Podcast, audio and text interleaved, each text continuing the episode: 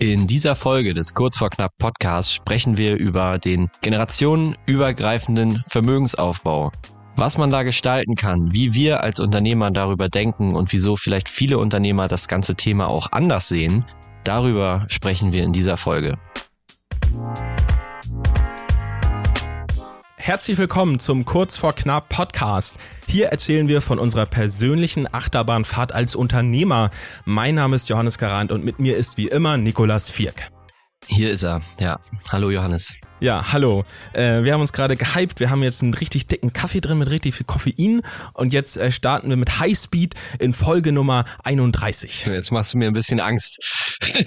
ja, drin haben wir ihn noch nicht. Wir sind aber trotzdem schon gehypt. Wir werden ihn uns im Laufe der Folge demnächst nach und nach reingönnen. Ja, wie geht's dir denn heute? Du bist schon ein bisschen länger hier. Ja, ich bin schon ein bisschen länger hier. Wir sind ja heute jetzt mal wieder am Sonntag am Aufnehmen statt am Freitag. Dementsprechend entspannt ist die Atmosphäre. Ich hatte ein bisschen Spaß, hier ein bisschen Licht aufzubauen, das noch ein bisschen zu verändern. Finale ist immer noch nicht, ähm, aber eigentlich bin ich gerade frohen Mutes, auch weil die Sonne heute geschienen hat. Und bei dir? Boah, ich habe lang gepennt heute, Sonntag halt.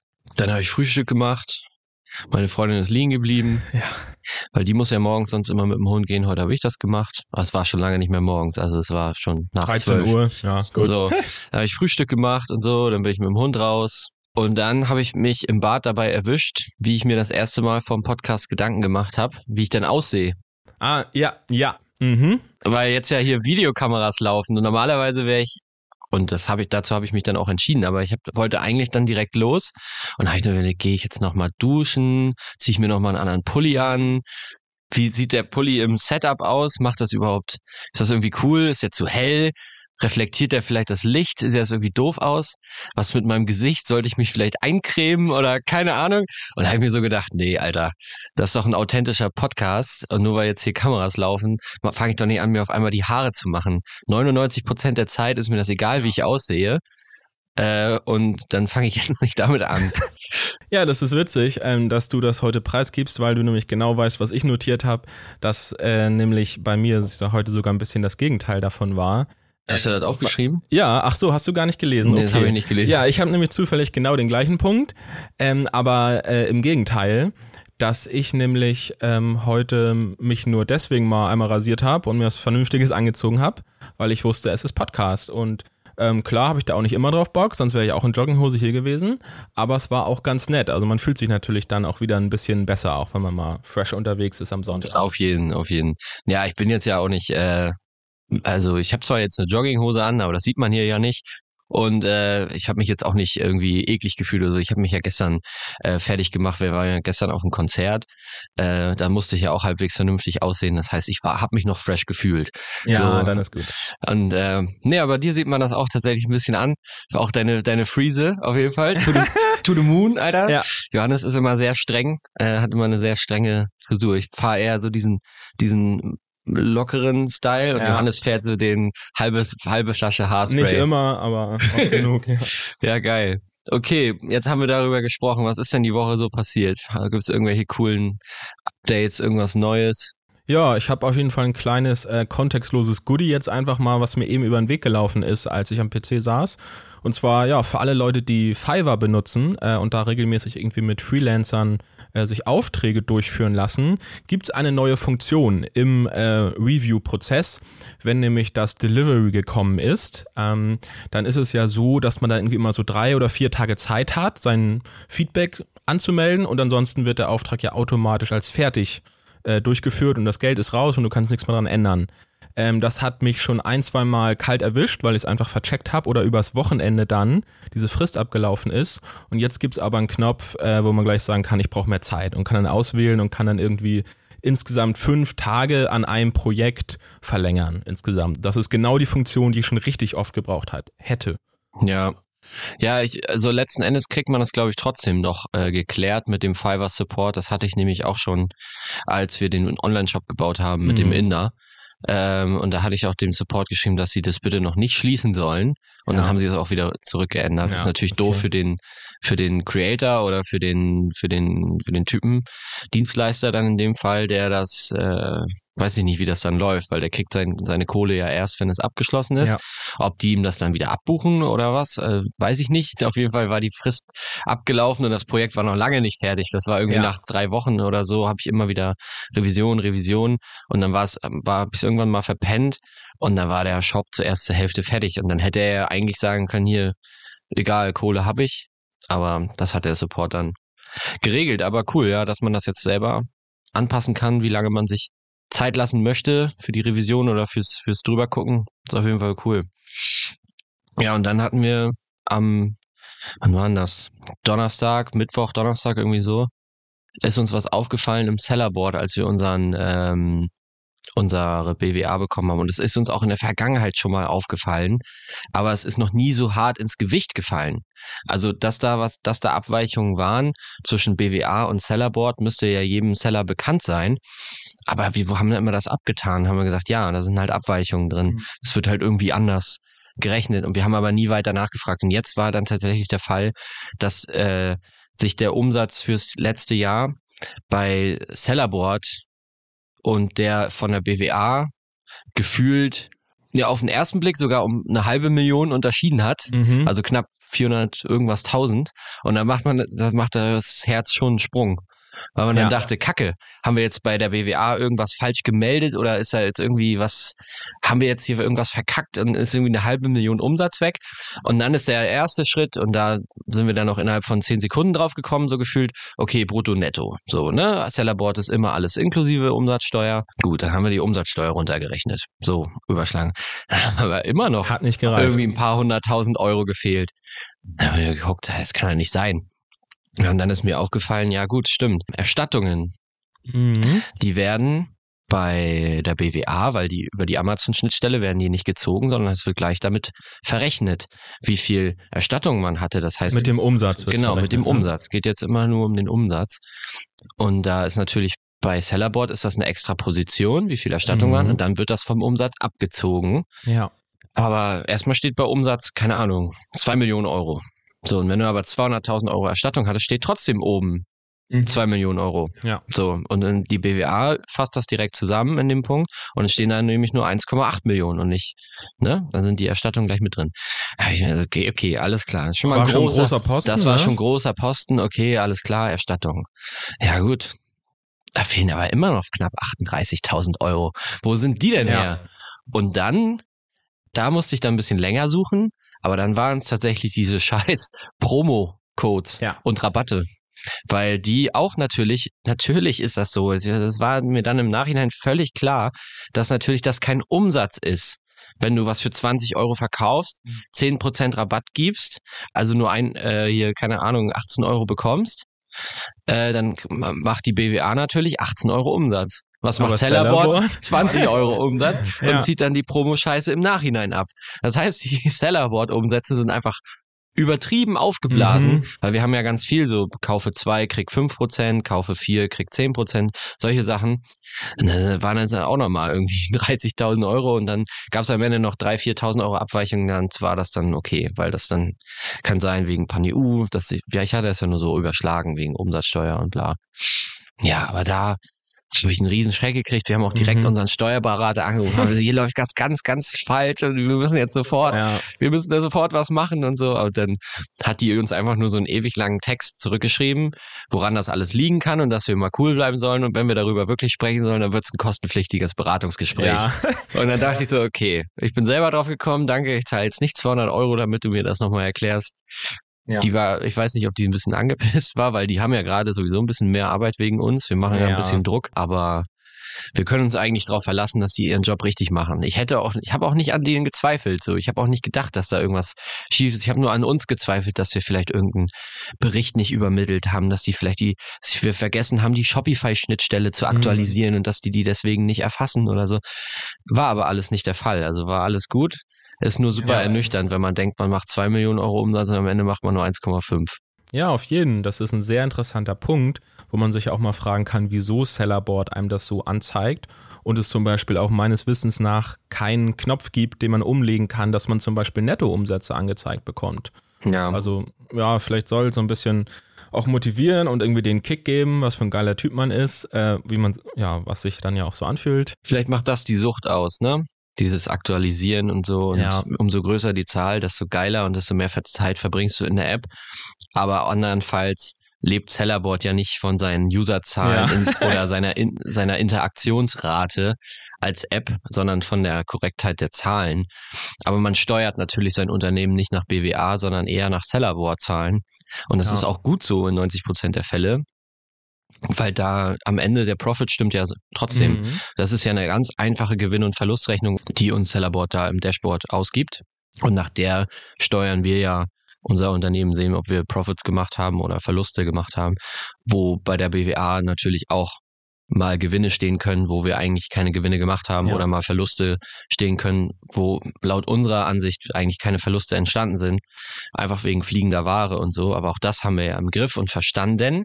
Ja. Bloß, wie gesagt, das war einfach nur so ein so ein Schockmoment, so wo ich dachte, okay, wird das unser nächste, wird das unsere nächste Fuck-up-Story? Mhm. Wird das unser nächster kurz vor knapp Moment, weil hier irgendwie eine halbe Million Euro Umsatz ja. fehlt? Da dachte ich, scheiße, okay, aber nee, ähm, hat alles seine Richtigkeit und wir waren einfach nur zu doof und haben wieder was gelernt. Aber die Story hat es trotzdem in den Podcast geschafft. Ja. Und wir hatten genau so einen weiteren ähnlichen Moment dann ja auch nochmal diese Woche, der auch mit Sellerboard zu tun hatte wo wir jetzt äh, auch mal ein schnelles Learning draus mitgeben können.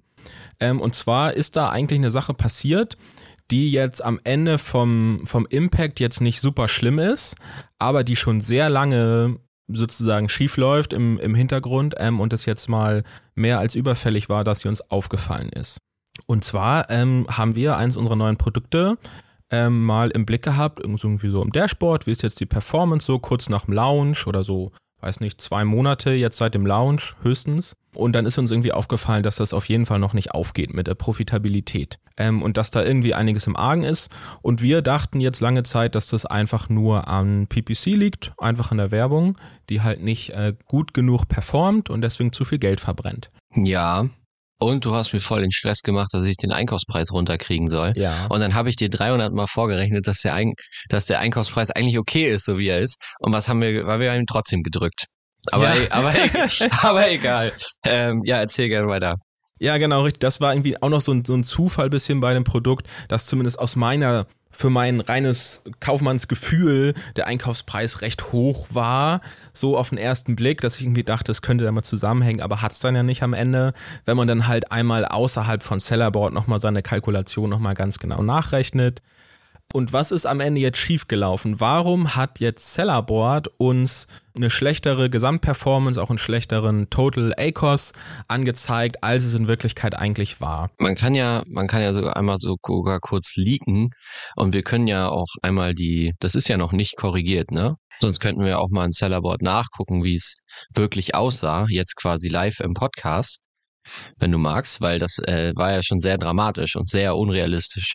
Also wir waren ja irgendwie bei mhm. drei, viertausend Euro Umsatz im Monat oder in der Woche, weiß ich nicht mehr genau, aber ich denke mal eher im Monat.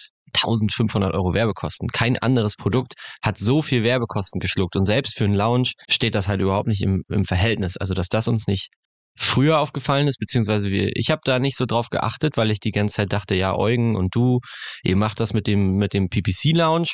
Ich kümmere mich einfach nur darum, dass die Produkte da sind. Und äh, das ist ja völlig normal, dass die am Anfang scheiße performen und dass die Werbekosten so hoch sind. Aber dass das jetzt über zwei Monate so geblieben ist und dass da ständig steht, das Produkt macht irgendwie keinen, um keinen Gewinn, obwohl es ja, mhm. wie wir jetzt wissen, eigentlich schon Profits macht, äh, das hat mich dann schon irgendwie ein bisschen stutzig gemacht. Und wie sind wir jetzt da rangegangen und haben, haben das, haben das rausgefunden, woran das lag? Ja, am Ende haben wir es ähm, dadurch rausgefunden, dass wir uns zumindest dann in Sellerboard einfach mal eine andere Anzeigemöglichkeit ausgewählt haben, um jetzt die Performance von diesem Produkt zu bewerten. Aufgefallen war es uns halt irgendwie im ganz normalen Dashboard, wo man sich halt meistens irgendwie bewegt, wenn man einfach generell auf ein Produkt guckt. Und dann sind da irgendwie Werbekosten und Total A-Cost ist dann irgendwie einer von den paar KPIs, die man da sieht. Alles gut. Ähm, daraus sind wir nicht schlau geworden, hätten wir den Fail auch nicht erkennen können. Äh, was wir gemacht haben, ist dann einfach halt in das äh, PPC-Dashboard, den PPC-Bereich zu wechseln bei Sellerboard. Und wenn man da dann sich ein einzelnes Produkt auswählt, äh, um es anzuschauen, dann wird einem im unteren Bereich auch aufgeschlüsselt, welche PPC-Kampagnen Sellerboard in dem Moment in die Berechnung mit einbezieht. Zeigt dann irgendwie die Namen an, so wie sie in der Werbekonsole im Seller Central halt drinstehen, äh, für dieses Produkt aktiviert sind. Und dadurch haben wir dann gesehen, dass Sellerboard eine Markenschutzkampagne unter anderem mit einbezieht. Ja, und zwar zu 100 Prozent, wenn man so will. Alle Kosten, ja. die für diesen Eigenschutzkanal, wer nicht weiß, was das ist, also man schaltet sponsort Product Ads mit ASIN-Targetierung, also man schaltet Produktanzeigen auf Produkte und zwar auf seine eigenen Produkte untereinander, um quasi die Werbeplätze zu blockieren für Konkurrenten, richtig? Ja, unter anderem. Ja, und da sind halt irgendwie, das haben wir natürlich für alle Produkte und es gibt auch, gab auch nur eine Kampagne für alle Produkte irgendwie. Genau, das war nämlich sozusagen jetzt der Knackpunkt in unserer Kampagnenstruktur, der in der Vergangenheit jetzt nie irgendwie weiter schlimm war, aber jetzt hat er dann doch mal eine Auswirkung gehabt. Das nehme ich noch aus ganz alten Zeiten, als wir das noch eine gewisse Agentur für uns gemacht habt, aus irgendeinem Grund damals das Setup so war, dass man einfach sagt, okay, wir machen einmal Markenschutz, in unserer Werbestrategie und dafür machen wir eine Kampagne, da knallen wir alle unsere eigenen Produkte rein, die geschützt werden sollen und äh, darüber läuft dann das ganze Budget und die Performance.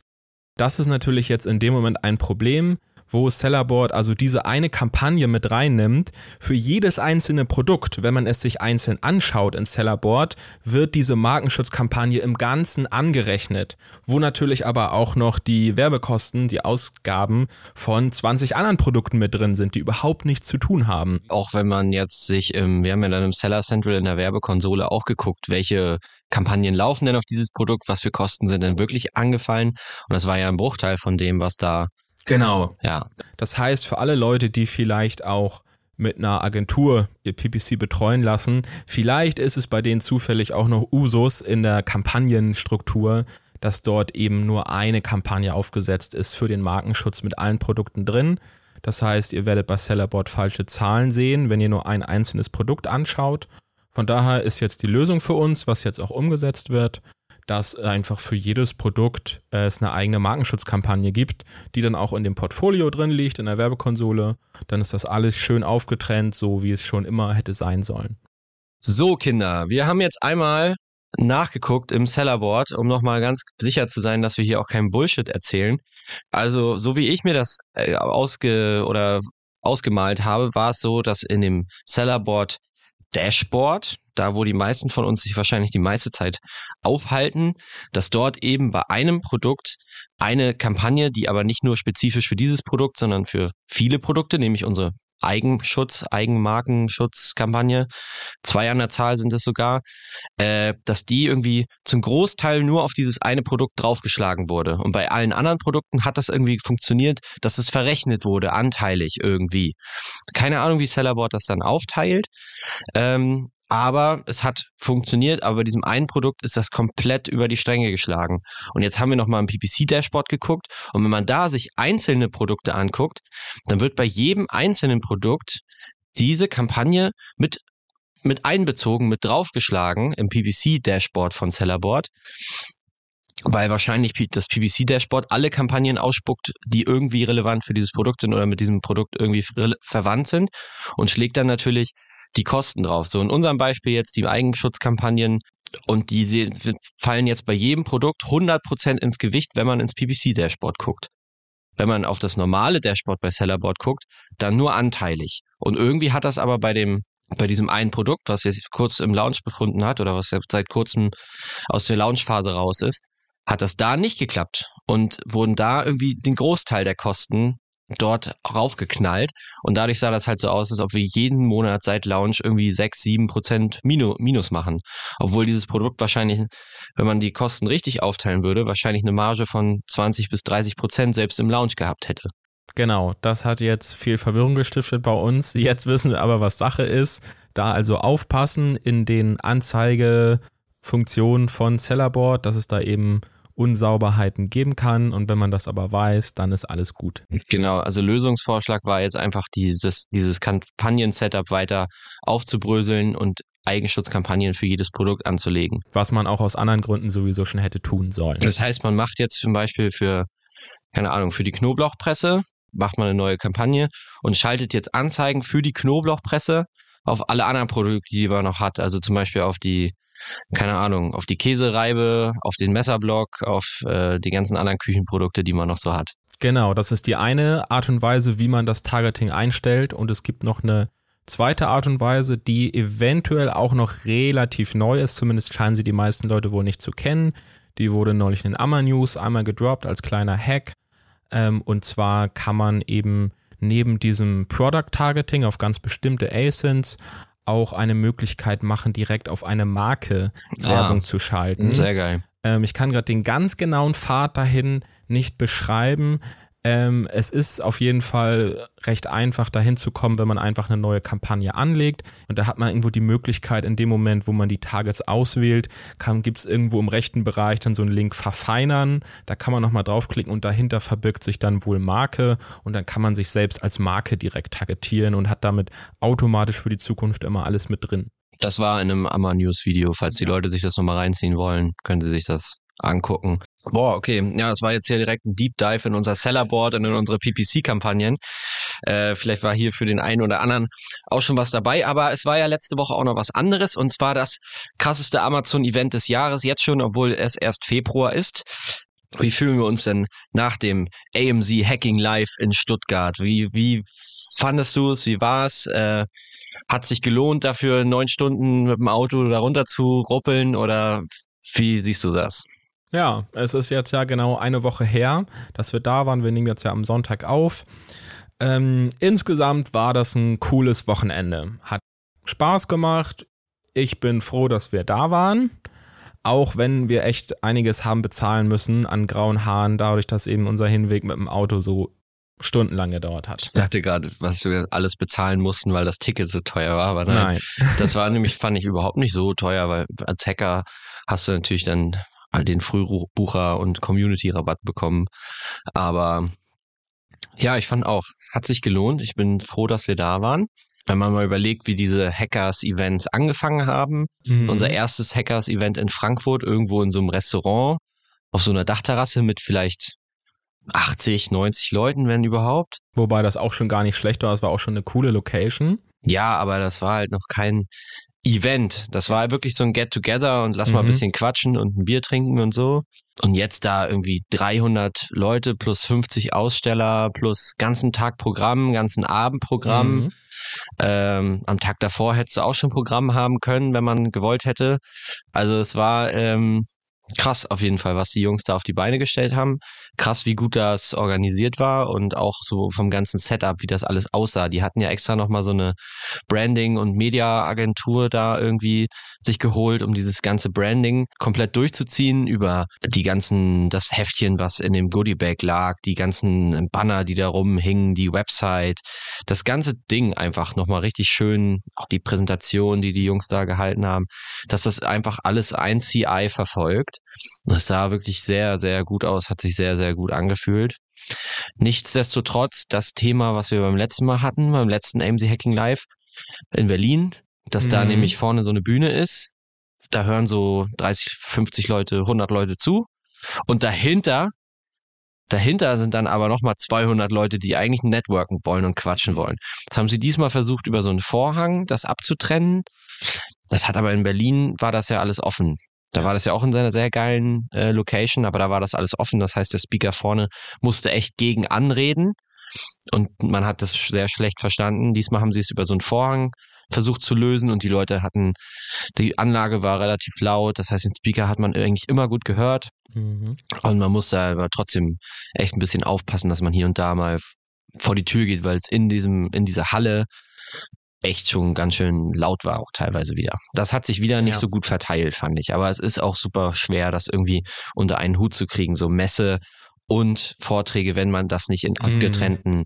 Bereichen macht. Zum Beispiel hier Founders Summit, ja. Entrepreneur University, wo wir waren. Da war das ja ganz, da war das ja so ein Messe- und Kongresszentrum. Da war unten dann im Eingangsbereich waren die ganzen Aussteller und dann hatte man diesen großen Messe-Konferenzsaal wo die Mainstage war und dann hatte man in den oberen Etagen hatte man ja so kleine Konferenzräume, wo dann am nächsten Tag diese ganzen Einzelvorträge waren und Einzelseminare, die man besuchen konnte. Aber auf dem Founders Summit sind halt auch, keine Ahnung, 5000 Leute und nicht 300. So, da kann man auch mal so eine große Bühne vielleicht äh, mieten. Aber die Jungs haben für ihre Verhältnisse, so wie das geplant war, das schon richtig gut gemacht oder würdest du das anders sagen? nee, auf gar keinen Fall. Ähm, nee, das war ja schon eine sehr große Location. Die war ja auch schon krass. Das war eine richtig schicke, hochwertige Event-Location mit bester Bühnentechnik und so. Ähm, deswegen war es genau wie du schon gesagt hast, am Ende ein richtig stimmiges Gesamtkonzept. Auch weil das Branding jetzt einmal neu ist, wirklich alles aus einer Hand. Die ganze Location war auch mit der Beleuchtung und so wirklich stimmig in das Branding äh, einbezogen. Vorträge waren super. Äh, ich war sehr überrascht ein bisschen davon, was für ein guter Speaker Chris eigentlich ist, der ja auch den Moderator gemacht hat. Ja. Ähm, der ja gerade vielleicht in den Podcast früher jetzt auch immer gar nicht so viel gesprochen hat oder zu Wort gekommen ist, ja. ähm, aber hier jetzt auf jeden Fall richtig abgeliefert hat, auf jeden Fall. Und das hat deswegen äh, Spaß gemacht. Ja, und ähm, wir haben natürlich überlegt, was können wir an Learnings mitbringen von diesem Event. Ähm, und mir ist zumindest eine Sache äh, eingefallen, die tatsächlich ein kleines äh, Goodie war, was ich noch nicht wusste. Und zwar hat da ja unter anderem einen Vortrag gehalten der Matischek der Steuerberater. Wer kennt ihn nicht? Der FBA-Profi-Steuerberater Matischek, der aber ja. auf, der auf jeder Konferenz spricht, aber nie neue Kunden annehmen will. Ja, was auch immer das zu bedeuten hat, genau. Und der hat auf jeden Fall einen guten Vortrag gehalten, war unterhaltsam, war auch äh, viel guter Content mit drin. Äh, und ein kleiner Hack war, dass man es erkennen kann, wenn einem vielleicht in der nächsten Zukunft eine Betriebsprüfung droht in seinem Unternehmen. Dafür gibt es nämlich durchaus Anzeichen, die ganz offensichtlich äh, auch so hingeschrieben wurden. Nämlich, wenn man seinen Steuerbescheid bekommt, dann kann der am Ende ein Vermerk haben oder auch nicht. Und zwar den Vermerk kennen wahrscheinlich die meisten irgendwie. Dieser Bescheid ergeht unter Vorbehalt gemäß Paragraph bla bla bla. Punkt. Kurzes Ding.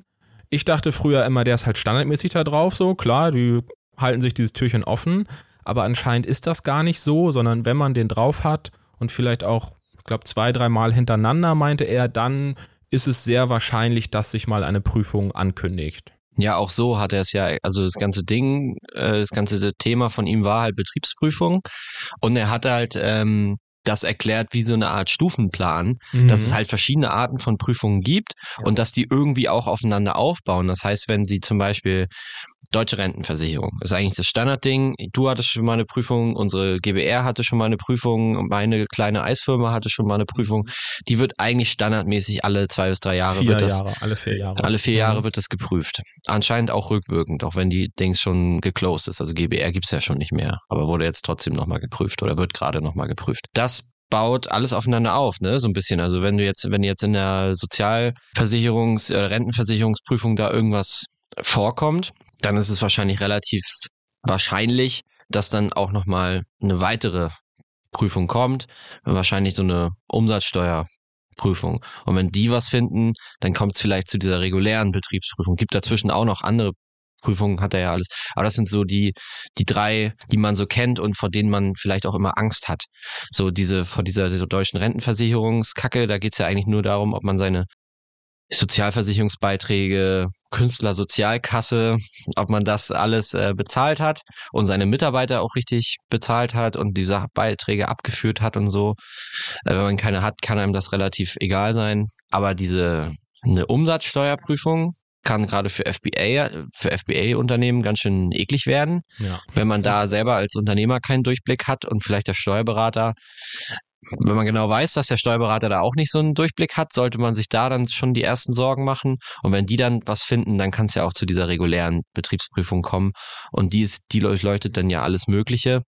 Aber was ja, was ich ganz spannend fand an dem Vortrag war, dass es denen eigentlich hauptsächlich darum geht, dass die was finden. Und ja. manchmal lässt man denen so ein kleines Türchen offen, irgendwas, was sie sofort finden. Um sie so ein bisschen zu besänftigen, womit sie dann wieder zu ihrem Chef gehen können und sagen, guck mal, ich habe hier wieder 7000 Euro Rückzahlung oder Nachzahlung ja. eingetrieben. Aber vielleicht überschattet das dann so ein bisschen das, was man, wenn man wirklich Leichen im Keller haben sollte, überschattet es das dann vielleicht so ein bisschen. Mhm. Das war so auch ganz interessant, dass die ja auch so ein bisschen, äh, ich will nicht sagen, provisionsbezogen bezahlt werden, die Prüfer, aber die wollen natürlich auch eine Besoldungsstufe höher kommen. Und das macht ja. sich natürlich leichter, wenn man äh, erfolgreiche Betriebsprüfungen durchführt und dann für den Staat Kohle reinholt. Die sind natürlich anders motiviert als man selbst, der natürlich versucht, das alles zu verhindern und das so sauber wie möglich zu machen, sodass man ja nichts nachzahlen braucht. Das ja. fand ich auch spannend. Und äh, der Typ, Matischek, äh, super unterhaltsam auch als mhm. Speaker. Bloß, wie gesagt, bisschen seltsam. Also, wenn du bei dem anfragst, der sagt immer, er hat keine Kapazitäten. Und trotzdem macht er die ganze Zeit Marketing und ist auf jeder, auf der Neujahrsconvention. Er war jetzt hier in, in Stuttgart. Er ist erst so der FBA-Steuerberater, den die Hackers immer promoten.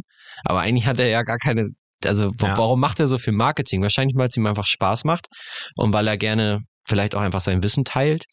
Oder, da hatten wir auf der Autofahrt auch die mhm. Diskussion, ob er vielleicht einfach, falls ihm die Kunden mal wegbrechen oder falls mal Kunden kündigen, dann hat er halt immer direkt eine Warteliste, aus der er schöpfen kann. Also er hat eigentlich ja. immer einen Überfluss an Kunden und Anfragen, ne? Ja, sein Unternehmen läuft immer auf Volllast am Ende ja, ne? Ist ja auch nur eine Maschine, wie jedes andere Unternehmen. Und auf jeden Fall, du hast völlig recht, der hat auch einfach Spaß daran gehabt. Das hat man gesehen. Hat man gemerkt. Und so hatten wir auch Spaß beim Zuhören. Also äh, ja, Matischek, guter Typ. Ja, kann man mal so stehen lassen. Ja, also was auch auf jeden Fall geknallt hat, waren ja die äh, Feedbacks zum, zu unserem Podcast. Also wir ja. haben ja unsere äh, Hoodies angehabt, um uns so ein bisschen äh, zu erkennen zu geben. weil äh, die Leute kennen ja unsere Gesichter eigentlich nicht, nur von diesem kleinen verpixelten Profilbild. Mhm. Wie war es denn so dein erster Tag als Influencer? ja, es war, es war mega geil. Also ich hatte den Hoodie nicht an, um mich er zu erkennen zu geben, sondern um Werbung für den Podcast zu tragen. So dachte ich, was passieren wird und warum ich ihn habe.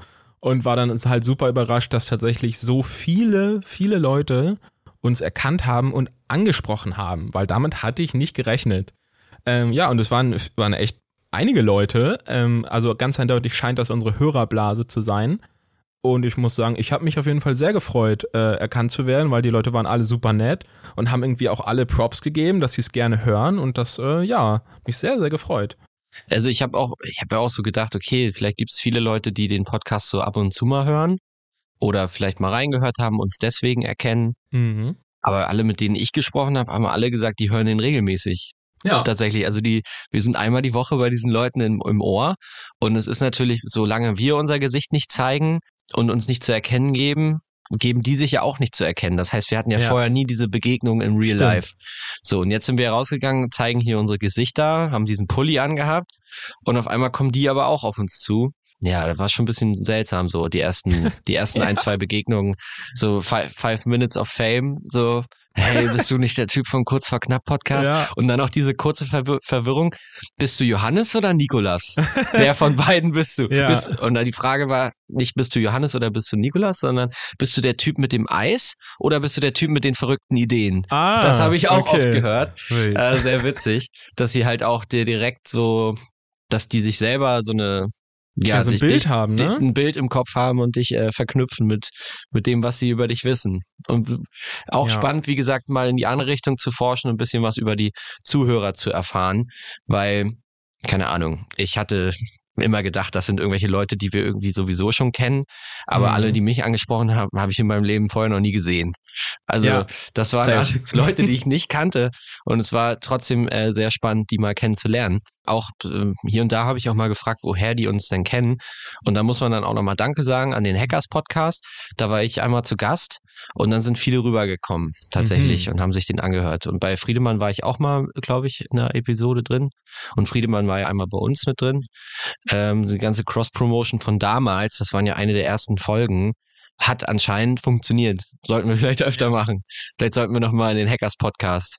Ja, safe und ein paar andere Gäste ja vielleicht auch nochmal entweder uns irgendwo reinsneaken, aber auch weiter spannende Leute holen. Noch ja, ich habe auch auf dem Event selbst nochmal mit zwei, drei Leuten gesprochen. Simon von Flipline, der hat ja, ja gerade seinen Exit gemacht, der will gern, der würde gerne was darüber erzählen. Mhm. Das kriegen wir bestimmt hin und äh, mit Kevin von Venture One, der uns ja auch schon diesen äh, Affiliate-Link und den wir immer wieder hier im Podcast auch erwähnen, weil dieses Tool einfach so geil ist, ähm, der hätte auch Bock, nochmal in den Podcast zu kommen. Ja. Weil, wie gesagt, was der da mit Venture One aufgebaut hat und vor allem wie er das macht, die sind ja auch nicht fremdfinanziert, die stecken mhm. jeden Euro, den sie damit verdienen, wieder rein, machen dieses Tool noch geiler, stellen noch coolere Entwickler ein und äh, wie er darüber spricht, über dieses Tool, finde ich einfach faszinierend, so was das für eine Dynamik angenommen hat. Ja. Weil er eigentlich, so wie ich das verstanden habe, vielleicht kann er ja uns nochmal korrigieren, wenn er dann hier ist, aber so wie ich das verstanden habe, lebt er tatsächlich immer noch von seinem FBA-Business. Das mhm. wirft genug Kohle mhm. ab, um davon zu leben. Und Venture One ist natürlich als Asset und als Firma natürlich schon viel, viel größer wahrscheinlich als dieses FBA-Business. Aber so wie ich das verstanden habe, zahlt er sich da nichts aus. Das geht alles wieder ja. rein. Und es ist ein, einfach, das, das, da wird immer wieder reinvestiert und die, da geht's wirklich um die, um den Spaß und die Faszination daran, erstens geile Software zu bauen mhm. und zweitens einfach die Prozesse zu optimieren. Auch diese, die planen, glaube ich, gerade so eine neue Moneyback-Funktion, ja. die alle anderen in die Tasche stecken soll. Also auch Getida und äh, wir, was hatten wir? Seller Investigator, das war sowieso der übelste Schrott, aber es hat funktioniert, dass die auch die Fälle für dich machen. Also wollen bearbeiten wohl an der Moneyback-Funktion, die es wohl richtig in sich hat. Ja, auf die Bin ich sehr äh, gespannt. freue ich mich auch schon, wenn die endlich öffentlich wird. Ja, es gibt, glaube ich, ein paar Tester jetzt schon. Da sind wir leider nicht drin. Müssen wir mit Kevin Mann diesmal sprechen, dass wir sowas immer als erstes testen dürfen. Ja. Wenn wir hier schon die ganze Zeit hier unbezahlt Werbung machen, dann will ich, dann will ich auch in die Beta-Gruppe ja, safe. Doch, aber ich äh, habe auch Bock, mit ihm da mal zu schnacken, weil er, glaube ich, ein cooler Unternehmer ist, aus verschiedenen Perspektiven. Äh, irgendwie auch über Steuergestaltung kann man mit ihm äh, sprechen, wie wir wissen, dass er da ein bisschen Ahnung hat. Ähm, da soll er mal ein bisschen erzählen, was er da aus dem Alex Fischer Steuercoaching und so mitgenommen hat. Das hat er sich ja alles reingezogen. Immobiliencoaching hat er sich auch, glaube ich, reingezogen. Hat er auch letztens in der Gruppe nochmal gefragt. Der Typ hat bestimmt eine Menge zu erzählen. Ja. Und äh, wie gesagt, Simon von, von Flipline, der war letztens auch in dem Exit to Go Podcast. Und naja, keine Ahnung, wir wollen auch hier rein, so. Wir freuen uns immer wieder auf Gäste und ich glaube, äh, bringt immer wieder frischen Wind rein. Was war noch so auf dem, auf dem Event? Irgendwann war die Networking-Batterie leer, hast du aufgeschrieben? Genau, richtig. Bei mir war das äh, spätestens dann gegen Abend soweit, weil ich ja nicht so der extrovertierte Typ bin, soll heißen, ich ziehe da auf jeden Fall gar keine Energie raus, sondern ich muss richtig ausgeschlafen ankommen ähm, und äh, mich positiv einstellen und dann war das auch cool. Ich habe mich auch gefreut über jeden Einzelnen, der mich angesprochen hat auf den Podcast und so. Aber gegen Abend ist es dann irgendwann vorbei bei mir und dann habe ich mich ja auch rechtzeitig, irgendwie halb elf oder sowas, dann verabschiedet auf mein Hotelzimmer äh, und habe es sehr genossen, dann wieder meine Ruhe zu haben. Ähm, und das ist auch nochmal ein Thema, da können wir irgendwann nochmal eine eigene Folge zu machen, über die Dynamik zwischen äh, zwei Geschäftspartnern und wie die sich ergänzen und so. Weil das nämlich einer der Punkte ist, die bei uns, glaube ich, recht wichtig sind, für den Erfolg auch, dass du auf jeden Fall deutlich länger nochmal dich ins Networking äh, rein, reinziehen lässt und dabei ein paar Fische angelst. Ja, also das hatte auf jeden Fall noch einen großen Vorteil, dass ich noch länger da war. Da wäre nämlich ein sehr wichtiges und prägendes Gespräch nicht zu, äh, zustande gekommen, wenn wir uns ja. schon verpisst hätten. Aber das ist auf jeden Fall auch da haben wir natürlich dann auch irgendwann bei der, du hast diese Afterparty ja dann gar nicht mehr so richtig mitgekriegt. Die war ja zum Schluss noch richtig geil. Hier Erik mhm. Trinkhaus hat ja aufgelegt, auch ein Seller, ein bekannter Seller aus der Community. Der hat das richtig geil gemacht. Nachher haben alle getanzt und es war halt einfach eine Business-Veranstaltung, aber am Ende sind alle richtig dumm aufs, aufs Scooter abgegangen. Ja. War übelst witzig.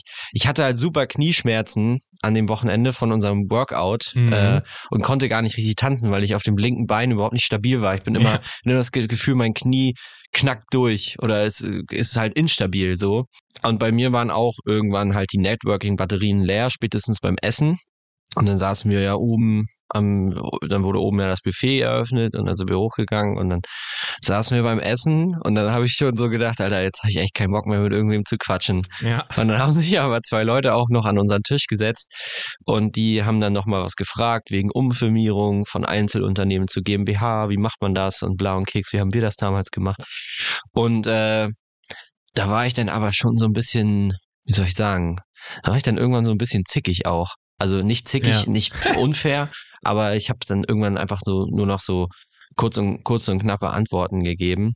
Und eine Diskussion, die da aufgekommen ist, die ich sehr interessant fand, da auch mal eine andere Perspektive zu hören, weil für mich ist die Perspektive ganz klar. Also was man, was man macht mit seinem Unternehmen, mit seinem Wohlstand, mit dem äh, Sinn des Lebens eigentlich so ein bisschen, was man hier, was man hier aufbaut, mhm. nämlich wie das, ja, was, was diesen, den Zusammenhang zwischen Vermögen und Generationen. So. Und da hatte ich echt eine Diskussion, wo ich dann erstmal gedacht, Digga, ich bin ein bisschen alleine hier mit meiner Meinung, ja. weil die meisten haben einfach so gesagt, ja, ist mir, ist mir doch Latte. So, also basically ging es darum, warum baue ich das hier eigentlich auf? Warum baut man ein Unternehmen auf? Wie funktioniert Reichtum über, also echter Reichtum, echter Wohlstand? Mhm. Meine These, es funktioniert nur über Generationen. Wenn Leute wirklich ein krasses Unternehmen aufbauen, du kannst, nicht jeder kann irgendwie Warren Buffett sein mhm. oder Munish Pabrai oder keine Ahnung, der nächste Steve Jobs oder so. Das sind natürlich Leute, die es innerhalb von einer Generation schaffen, ein extremes Networth aufzubauen. Aber die meisten Unternehmerfamilien haben das ja über Jahre erschaffen. Da haben die Großeltern schon irgendwie ein Unternehmen gehabt, dann haben die Kinder das übernommen. Das kann aber nur einer übernehmen. Das heißt, der Bruder, die Schwester ist, hat dann selber ein Unternehmen gegründet und so weiter und so fort. Und so splittet sich das auf. Man pflanzt quasi den Samen und daraus kann dann auf jeden Fall eine Menge entstehen. Wenn man Werte und Mindset als Unternehmer mitgibt. Ja. So, und das in meinem Verständnis, ich habe immer das Gefühl gehabt, man kann nur Einfluss auf Dinge nehmen, wenn man selber in einer Machtposition ist. Mhm. Gibt natürlich auch dieses, dieses Sprichwort, gib einem Mann Macht und er wird sie missbrauchen. Auf der anderen Seite denke ich aber, wenn du dieses Ding gesamtgesellschaftlich denkst und wenn du deinen eigenen Einfluss mal betrachtest, dann hast du selber nur Einfluss auf deine direkten, auf dein direktes Umfeld. So, und du hast vor allem Einfluss und dein Einfluss erweitert sich in dem Moment, wo du Vermögen und Kontakte und sowas aufbaust. Und wie gesagt, damit, mit dieser Ansicht, dass man eben ein Unternehmen und eine, ein Vermögen nicht nur für sich aufbaut, sondern das über Generationen übertragen will, um damit dann tatsächlich irgendwann mal es zu schaffen, wirklich was zu bewegen in der Welt oder zumindest in der, in dem Kosmos, in dem man sich selbst bewegt, damit war ich irgendwie ganz schön alleine auf der Veranstaltung. Irgendwie habe ich, finde ich aber auch völlig in Ordnung. Deswegen interessiert mich das mega, wie du das siehst. Also warum mhm. willst du Vermögen aufbauen? Warum willst du Unternehmer sein? Machst du das nur für dich oder gibt es dahinter irgendwie einen größeren Plan? Weil bei den meisten habe ich das Gefühl, so weit denken die irgendwie gar nicht. Also entweder geht es ja. nur darum, raus aus dem Hamsterrad oder rein in, ab in den Urlaub oder ab in den Porsche. Ja. Aber so, ich meine, das will ich ja auch alles haben. Ich will auch Urlaub machen, so da, wo es mir Spaß macht. Ich will auch das Auto fahren, was ich fahren möchte und in dem Haus wohnen, das mir gefällt und so. Aber das sind ja alles so Basics. Das kann ich alles innerhalb von einer Generation erreichen. Mir geht's darum, was kann daraus noch erwachen oder erwachsen? Also dieses Thema Generation, Reichtum und Wohlstand finde ich super spannend. Ähm, da können wir wahrscheinlich eine ganze Folge drüber machen. So ein bisschen wird die Folge ab jetzt auch nur noch darum gehen, glaube ich. Du hast ja eigentlich noch was anderes ja, mitgebracht. Wir machen, sonst machen wir wieder einen Extended Cut. Das ist mir auch Latte, ja. weil das Thema ist mir wichtig. Es kommt jetzt ja. erst relativ spät, aber. Genau. Also es ist ein Thema, was auch mir in den letzten Monaten meines Lebens immer mehr ins Bewusstsein gerückt ist, was es da eigentlich für Möglichkeiten gibt, wie man über Wohlstand nachdenken kann und wie man eben auch über Generationen denkt. Und das ist für mich bisher keine Sache, die ich von Anfang an als Motivation im Kopf hatte. Da war bei mir früher auch eher das Ding, aus dem Hamsterrad rauskommen, äh, vielleicht ein schönes Auto fahren irgendwann, überhaupt mal davon leben können. So das war immer so der Antrieb bisher. Aber so langsam sehe ich halt diese Perspektive, dass es einige Menschen gibt, die darüber auch anders nachdenken. Und das hat mich bisher immer ziemlich tief beeindruckt, wenn das passiert ist. Ein Beispiel war nämlich, vor gar nicht langer Zeit habe ich eine Folge vom OMR-Podcast gehört mit dem Typen, dessen Namen ich jetzt leider vergessen habe, aber das ist dieser Gesundheitsunternehmer, der eben so ähm, ja, Luxusresorts, Erholungsresorts baut für ja, sehr reiche Menschen, wo echt viele VIPs und so hingehen. Aber es ist eben kein übertriebener Luxus, sondern es geht ganz doll um Gesundheit und sich irgendwie aus sich selbst besinnen. Es ist spartanisch eingerichtet und so.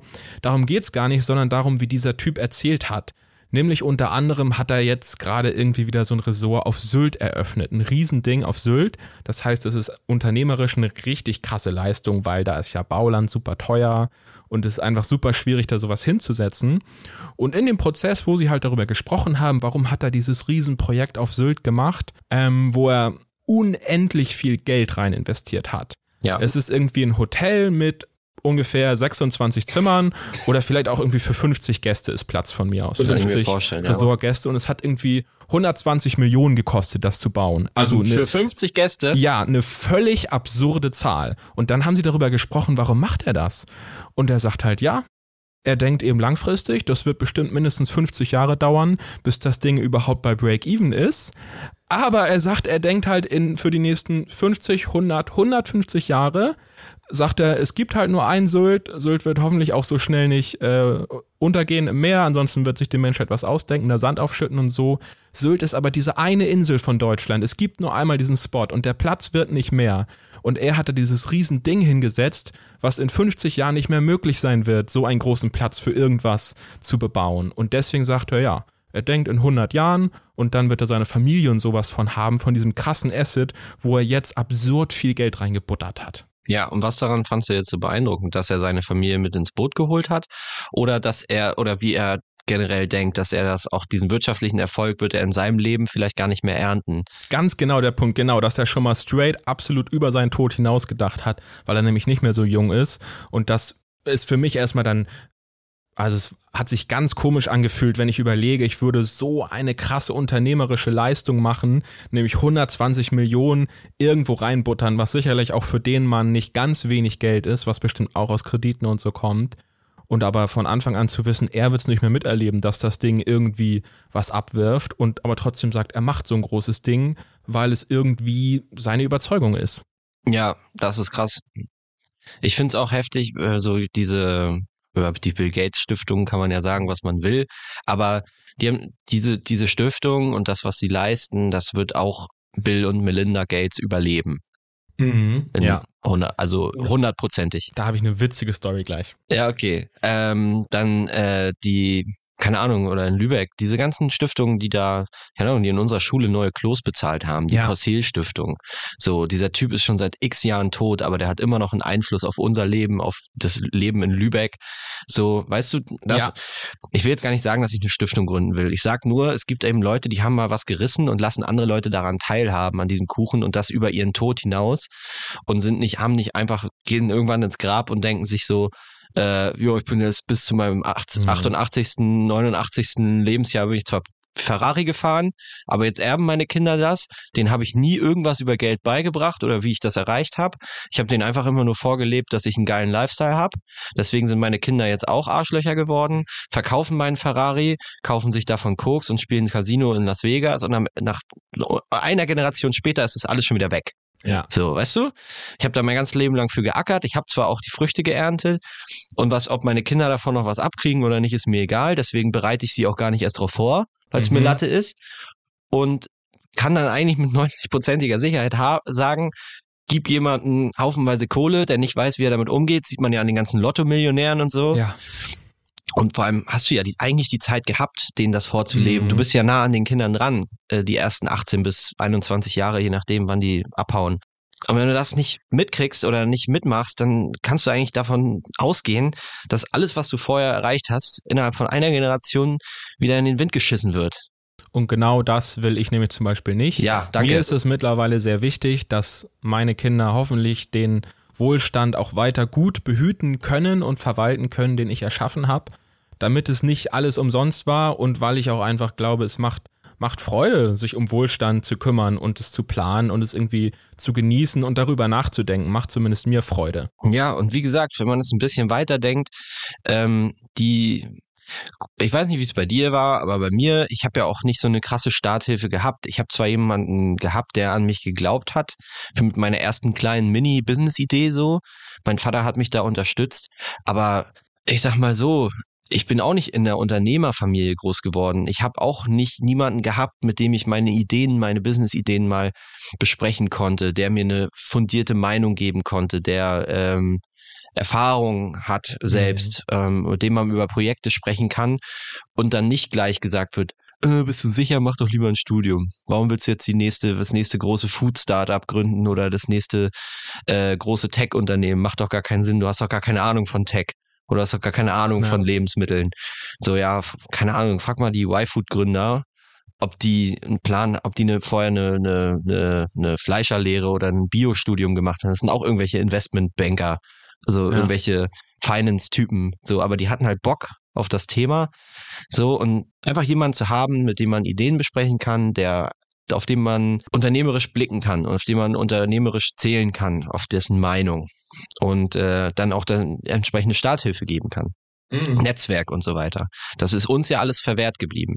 So, und wenn du das mal weiterdenkst, was das dann, keine Ahnung, vielleicht erfindet dein Sohn oder deine Tochter, deine Tochter wird irgend, macht ein Medizinstudium und dann will sie ein Medizin-Startup gründen und empfindet irgendein krasses Mittel gegen Krebs oder irgendein krasses äh, Mittel, was alle Arten von Migräne heilt oder Diabetes mhm. in den Griff bekommt oder was weiß ich, was das für einen Impact auf die Welt haben kann und das, was es nicht was, was sie nicht hat, hätte, hättest du ihr nicht die Starthilfe gegeben, das Netzwerk in die Hand gegeben, unternehmerische Aspekt, Perspektive.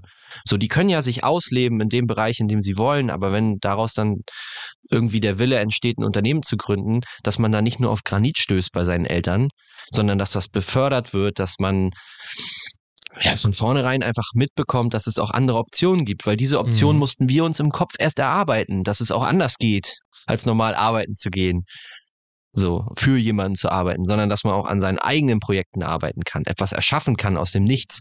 Das ist ja eine Denkweise, die bei 90 Prozent der Leuten gar nicht existiert. Ja, ja, safe. Das ähm, möchte ich auch gerne geben können.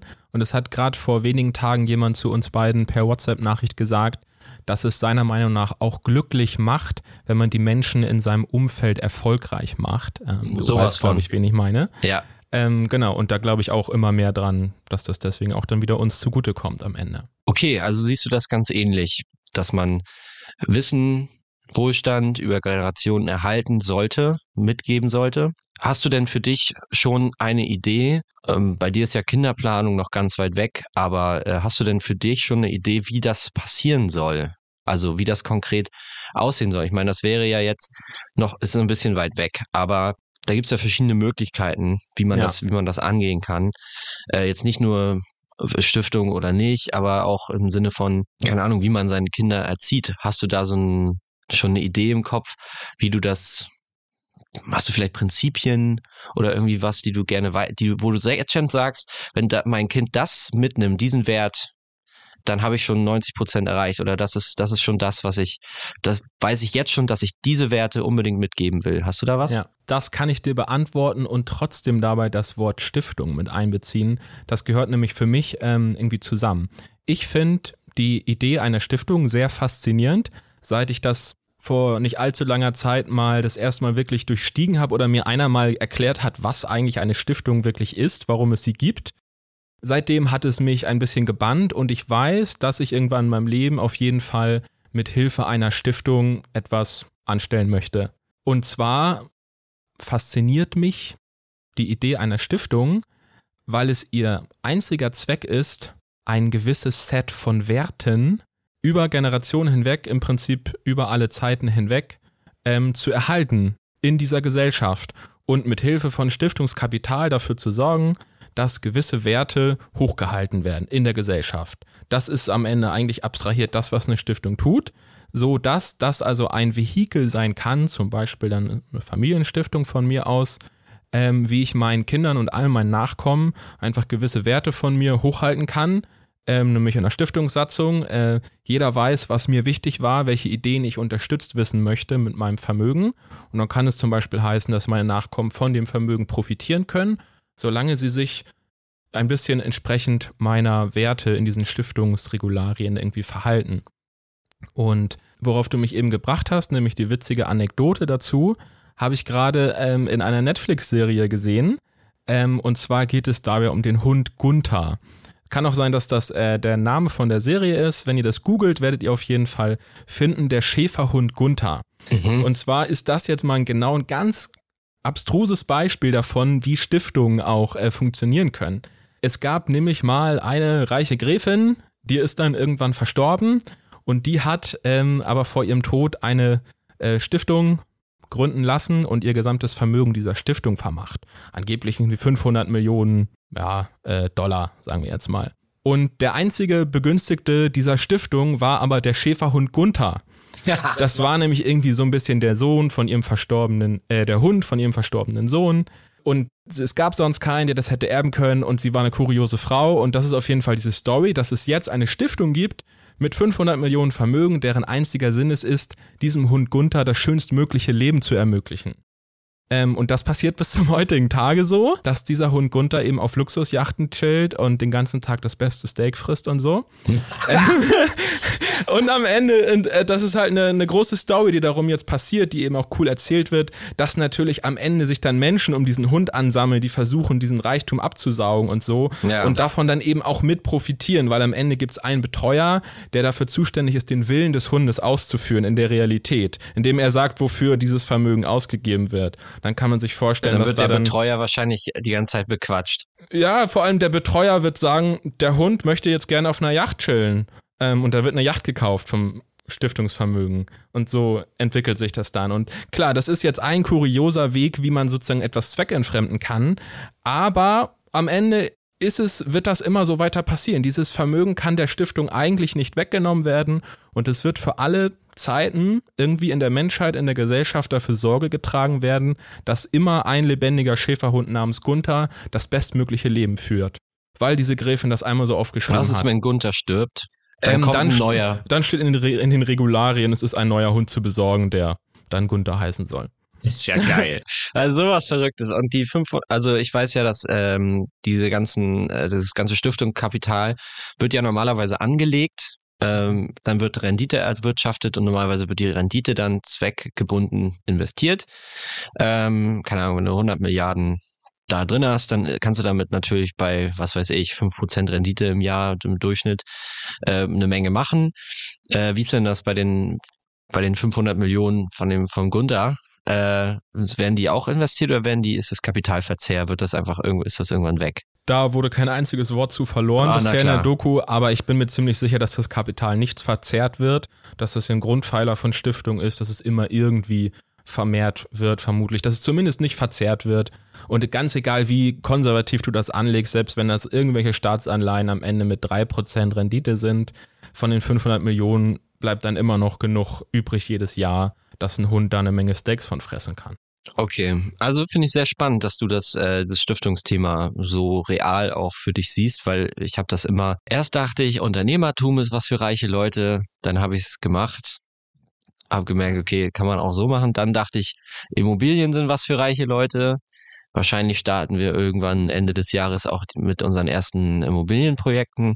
Dann ist, der, ist da auch der Haken dran. Mhm. Vielleicht ist die nächste Stufe dann einfach eine Stiftung zu gründen. Keine Ahnung. Ich habe das für mich noch gar nicht so konkretisiert. Bei mir geht es eher darum, dass ich in der Erziehung und in, den, in der Ausbildung meiner Kinder, das, was ich selber in der Hand habe, den Part, dass ich da versuche, ganz bestimmte Werte mitzugeben, sodass sie eben mit diesem Kapital, was sie irgendwann mal erben werden, ob jetzt in Form mhm. von einer Stiftung oder einfach so, ähm, dass sie damit verantwortungsbewusst und vor allem auch immer mit dem, mit dem, mit dem Anspruch handeln und mit dem Anspruch damit etwas besser zu machen damit ja. äh, dieses Kapital mit diesen Augen sehen und es nicht sehen als ihre Chance, jetzt endlich einen auf dicke Hose machen zu können, mhm. sondern dass sie das als Sprungbrett sehen und dass sie ebenfalls versuchen, Werte zu schaffen, Vermögen aufzubauen, was sie dann ihrerseits wieder mitgeben können. Und ein Satz, den mein Vater mal gesagt hat, ähm, den ich nie wieder vergessen habe und äh, dem ich, seitdem ich den gehört habe, handel ich nach dem mhm. Satz und ist das irgendwie auch so ein Motto, was sich durch mein ganzes Leben zieht. Das ist einfach nur Eigentum verkauft man nicht. Da ging es damals um sein Haus. Und um, ich weiß nicht, ob du die Story kennst, aber mein Vater und meine Mutter, die hatten ein Haus in Stralsund, was sie vermietet mhm. haben. Die haben ein weiteres Haus in Schleswig-Holstein gekauft, mit riesen Hof und riesen Garage hinten drauf und so. Dann Scheidung, Privatinsolvenz von meinem Vater, alles, weil es war weg. Ähm, ganz lange war dann irgendwie Kacke und dann hat er aber nochmal ein neues Haus irgendwie gekauft aus der Privatinsolvenz. Als sie dann zu Ende war, hat er dann wieder Kapital aufgebaut, hat sich wieder ein bisschen gesammelt, hat dann wieder ein Haus gekauft. Meine Mom hat jetzt mit ihrem neuen Mann auch wieder ein Haus gekauft. So, die haben es beide aus dieser Kacke wieder rausgeschafft und haben jetzt wieder Eigentum. So. Und äh, mein Vater hat dann immer gesagt, Eigentum verkauft man nicht, er will das irgendwann vererben und so. Er hat, hat da so lange jetzt für gearbeitet und dafür gekämpft, sage ich mal, dass er das wieder kann. Meiner Mutter habe ich da noch nicht so äh, im Detail drüber gesprochen, wie das, wie deren Plan ist, aber auch da ist, glaube ich, ganz klar, dass sie das nicht verkaufen werden, wenn die ins Altersheim gehen, sondern das ist, glaube ich, auch der Plan, dass sie das, hoffentlich müssen sie nicht ins Altersheim, aber ist ja normalerweise so der Fall, die haben irgendwie ein Haus und dann kommt irgendwie Demenz um die Ecke und dann musst du dein Eigentum verkaufen, weil du sonst den Heimplatz, weil die Krankenkasse den sonst nicht bezuschusst. Das ist ja irgendwie der Standardfall, warum dann alte Leute ihr Haus verkaufen und es nicht vererben. Mhm. So, und das fand ich einfach sehr spannend, wieso und dass man davon ja was erben kann und dass man ja, dass ich dann ja während meiner Leb, guck mal, ich erbe jetzt vielleicht das äh, die Hälfte, weil ich habe noch eine Schwester, aber ich erbe jetzt die Hälfte von dem Haus von meinem Vater. Meine Kinder erben dann die Hälfte von diesem Haus und äh, wenn ich jetzt nur ein Kind habe, dann erbt er noch meine ein, zwei, drei Immobilien auch noch. Und der hat dann irgendwie einen Immobilienbestand, kann den wiederum beleihen, kann damit zehn Immobilien kaufen. Und der nächste in der nächsten Generation kann damit 30, 100 Immobilien kaufen, was weiß ich. Das Prinzip ist, glaube ich, klar. Ja. Das ist einfach ein exponentielles Wachstum. Es muss nur einfach in dieser Familie irgendwann mal jemand damit anfangen. Ja. So. Und es hat halt meine Generation vor mir, meine Eltern haben das nicht getan. So, die setzen jetzt so ein Mini Grundstein, ja. ohne das jetzt abtun zu wollen. Das, also, das ist für die ein riesen Achievement mit ihrem Haus und so. Das ist halt deren größter Vermögenswert. Aber wenn du den Investment-Punk fragst, das Haus in der Pampa, äh, ist ja. kein, ist kein Investment, ist eine Verbindlichkeit. Das kannst du denen aber nicht erzählen, dann fangen die an zu weinen. Aber ähm, für mich ist es dann wiederum ein Investment, weil ich wohne da ja nicht selber drin. Mhm. Äh, ja, das ist ein äh, sehr prägendes Beispiel, glaube ich, ein sehr wichtiges Ding, weil nämlich zum Beispiel hätten deine Eltern das von ihren Eltern anders mitgegeben bekommen, schon direkt von jung an, dass man irgendwie sagt, äh, Vermögen muss man beschützen, das muss auch über Generationen bestehen, das ist eine Sache, da muss, sollte man immer die Intention haben, dieses Vermögen nicht mutwillig zu zerstören. Ähm, und vielleicht hätte man dann, wenn man das wirklich tief verinnerlicht hat, auch in einer so höchst emotionalen Situation wie einer Scheidung, würde man vielleicht sich auf seine Kernwerte besinnen können, zu sagen, okay, wir haben jetzt zwar wirklich Probleme miteinander und das ist auch so und da kann auch keiner was für, aber dann sollte man wenigstens dabei versuchen, das Vermögen nicht zu zerstören. Zum Beispiel, indem ein Haus dann irgendwie verkauft werden muss, wo man eine Hypothek drauf hat oder so. Ähm, das würde ich mir auf jeden Fall auch wünschen für meine Kinder, dass die nicht durch so eine Situation durch müssen. Ja, ich glaube, da ist ganz schön viel kaputt gegangen und das haben die aber leider damals nicht anders regeln können. Mhm. Es war auch nachvollziehbar, das war bestimmt auch äh, wie gesagt, da kann ich jetzt nicht mehr drüber urteilen, wie die das damals gemacht haben. Aber vielleicht hast du recht, vielleicht wäre es anders gelaufen, wenn man sich auf schon vorher auf gemeinsame Sinne, äh, gemeinsame Werte besonnen hätte, dann wäre vielleicht auch dieser ganze Prozess mit dem Eigentum und so äh, und der Insolvenz anders gelaufen. Jetzt aber bringt uns das ja zu dem nächsten Thema, Partnerwahl. Ganz, ja. ganz logische Konsequenz.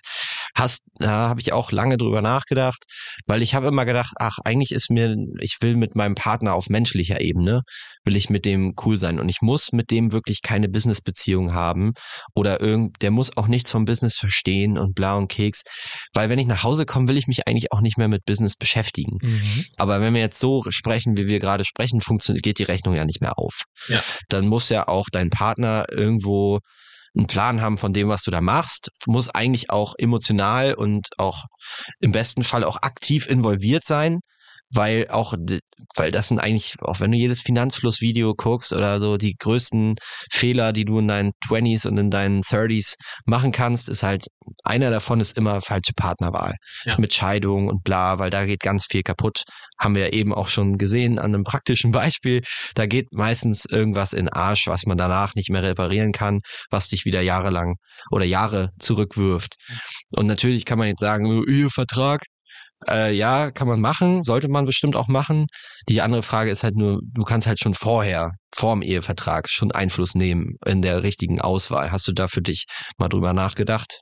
Ja, unbedingt. Da kann ich sogar sagen, bin ich schon recht zufrieden mit mir, dass ich zumindest ähm, zum Beispiel für meine jetzige Beziehung war es so, bevor wir irgendwie zusammengekommen sind, haben wir schon sehr viel über Geld gesprochen und über unsere Vorstellungen und Ideen einfach davon. Ähm, weil mir das sehr wichtig war, das diesmal äh, mal geklärt zu haben vorher.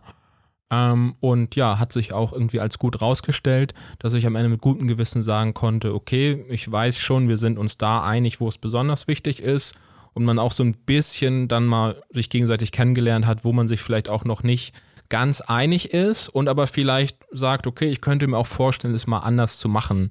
Zum Beispiel so irgendwie Dinge wie ein gemeinsames Konto zu haben, wie man darüber denkt. Das kann der eine vielleicht gut finden, der andere aus anderen Gründen nicht gut. Oder wie du es jetzt gesagt hast, das Beispiel Ehevertrag ist dann auf jeden Fall ein Thema, was dann damit total Hand in Hand geht, weil in einem Ehevertrag geht es ja darum, sich zu einigen, was wäre, wenn, wenn wir uns mal äh, scheiden lassen müssen, wenn wir uns nicht mehr vertragen, wie soll dann unser beider Haltung sein zu Geld. Das heißt, man muss es eh vorher klären und es ist eigentlich nur allen geholfen, wenn man das von Anfang an einmal weiß und sich dann einigt. Und wenn es halt nicht passt, ja, dann passt es nicht, aber dann ist gut, dass man das nicht erst 30 Jahre später merkt. Ja, spannend. Das ist wahrscheinlich eine richtig unsexy, äh, äh, unsexy Gesprächseinstieg und war vielleicht für deine Partnerin auch ein bisschen seltsam, beim ersten, zweiten, dritten Date auf einmal über Geld zu sprechen, wo andere Leute über ihren Musikgeschmack und ihre Filme ja. und ihre Hobbys sprechen, fängst du dann an, ja, wie siehst du das eigentlich mit, mit Stiftungen? Also ich will ja eine Stiftung gründen, damit meine Kinder mein Vermögen und meine Werte hochhalten über ja. die nächsten vier Generationen und sie denkt sich nur so, äh, äh, was? Aber ja, nee, das, äh, ja, wie, wie war das? Also wie ist das zustande? Wie, wie, wie habt ihr da einen Einstieg gefunden? Weil ich habe meine Freundin kennengelernt, mit der ich immer noch zusammen bin, ähm, in einem ganz anderen in ganz anderen Lebensumständen. Da war ich noch in der Ausbildung, da habe ich gerade meine ersten unternehmerischen Experimente gemacht. Da war ich ein Hustler. Mhm. Das fand sie auch immer geil, dass ich immer was zu tun hatte und so. Also nehme ich jetzt mal an. Und dass ich äh, gearbeitet habe und irgendwie immer versucht habe, alles unter einen Hut zu kriegen und trotzdem jedes Wochenende feiern und immer mit Leuten unterwegs und so. Ich hatte ja irgendwie ein bewegtes Leben und da wollte sie gerne Teil von sein. Äh, und war, war auch einfach automatisch ein Teil davon, weil sie in dem Freundeskreis mit drin war. Da fand sie das, glaube ich, noch ganz cool. Aber als es jetzt irgendwann nimmt es ja andere, äh, verändert man sich ja auch als Mensch, das Umfeld verändert sich und das Unternehmen ist gewachsen und ist jetzt nicht mehr das gleiche wie früher. Das heißt, wir hatten gar nicht oder ich hatte gar nicht diesen Einstieg wie du jetzt, dass du in deiner jetzigen Situation nochmal auf die Suche gehen konntest und quasi mit den ganzen Werten und den ganzen Gedanken in deinem Kopf jetzt direkt die richtige Wahl in Anführungszeichen, aber die richtige Wahl treffen kannst nach den Kriterien, die du dir jetzt überlegt hast. Wie war da der, der Prozess? Also habt ihr euch kennengelernt und beim, beim zweiten Date direkt über Kohle gesprochen?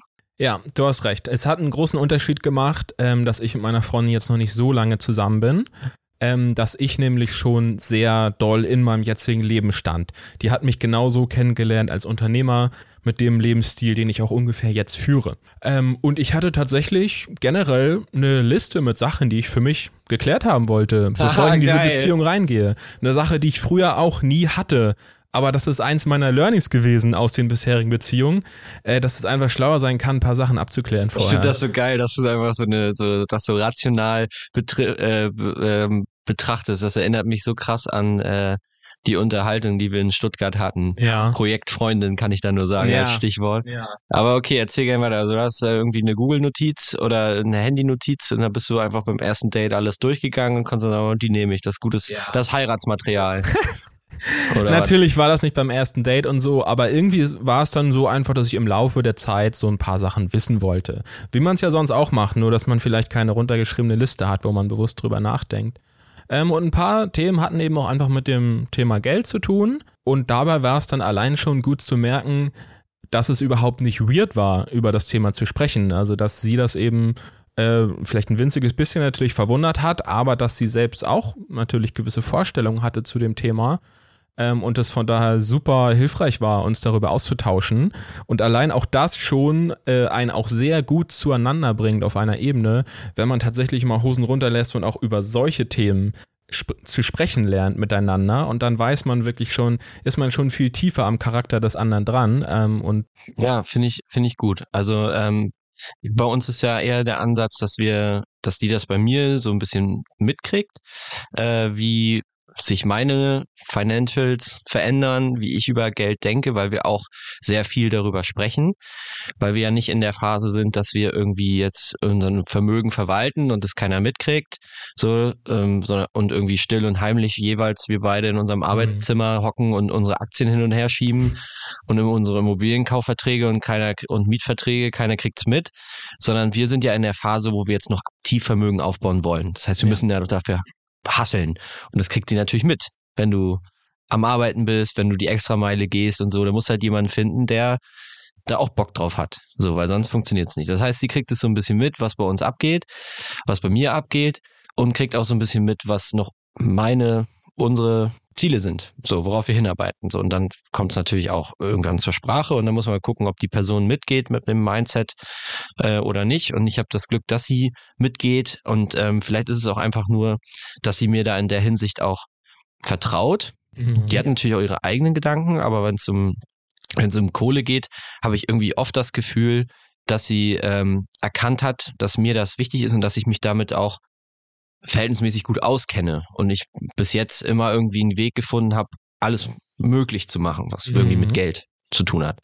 Und ähm, wenn das so bleibt, finde ich das auch in Ordnung. Wenn sie jetzt nicht selber komplett, ähm, die muss jetzt nicht die gleichen Bücher gelesen haben wie ich oder die muss jetzt auch nicht äh, selber komplett äh, finanzielle Bildung aufgesaugt haben. Es muss aber ein Grundlevel und ein Grundverständnis und bestimmte Werte da mhm. sein, wie mit Geld umgegangen wird. Und das äh, sehe ich bei uns jetzt aber mittlerweile auch, dass das äh, diesen Status erreicht hat. Und ähm, das ist auf jeden Fall wichtig, dass man das für sich abklärt, weil hätte man jetzt gemerkt, dass das auseinandergeht und ähm, die Partnerin vielleicht äh, die Kohle lieber raushauen will für irgendwelche Sachen, die Spaß machen, Luxus, irgendwie so, ähm, und ihr langfristiger Plan überhaupt nicht ist, Vermögen zu verwalten, Vermögen anzulegen, Vermögen anzuhäufen, sondern immer nur Geld raussauen, mhm. dann ist das, dann ist das einfach generell schon ein Mindset, was nicht zueinander passt. Dann muss ja. man halt äh, sich, sich jemand neuen suchen, weil das wird langfristig dann nur zu Streit und dieser ständigen Unzufriedenheit führen, dass du vielleicht oder sie vielleicht, das ist ja, das ist bei uns leider jetzt genau dieses Gender-Klischee, aber es ist nun mal so, wenn er jetzt ich in dem Fall die ganze Zeit nur Kohle ran schafft, Kohle ran schafft, Kohle ran schafft und am Ende des Monats ist nie was da, weil auf der anderen Seite wird nur ausgegeben, ausgegeben, ausgegeben. Das wäre jetzt das schlimmste Worst-Case-Beispiel. Ähm, und darüber, darüber herrscht überhaupt keine Konversation. Das wäre halt das Schlimmste, was passieren könnte. Dass da überhaupt nicht drüber geredet wird. Der eine schafft die ganze Zeit Kohle ran, der andere gibt sie nur aus und am Ende sagt sie, es ist zu wenig und er sagt, wo ist das alles hin? Und dann, das wäre so das Worst-Case-Szenario. Das muss ja. auf jeden Fall vermieden werden. Auf jeden Fall. Und ich glaube, es gibt auch verschiedene Ausprägungen davon. Ähm, ich glaube, nur wenn man jetzt einen Partner hat, der sagt, Finanzen interessieren ihn nicht besonders und er will sich damit nicht besonders beschäftigen, muss das noch nicht heißen, dass man deswegen nicht zueinander passt.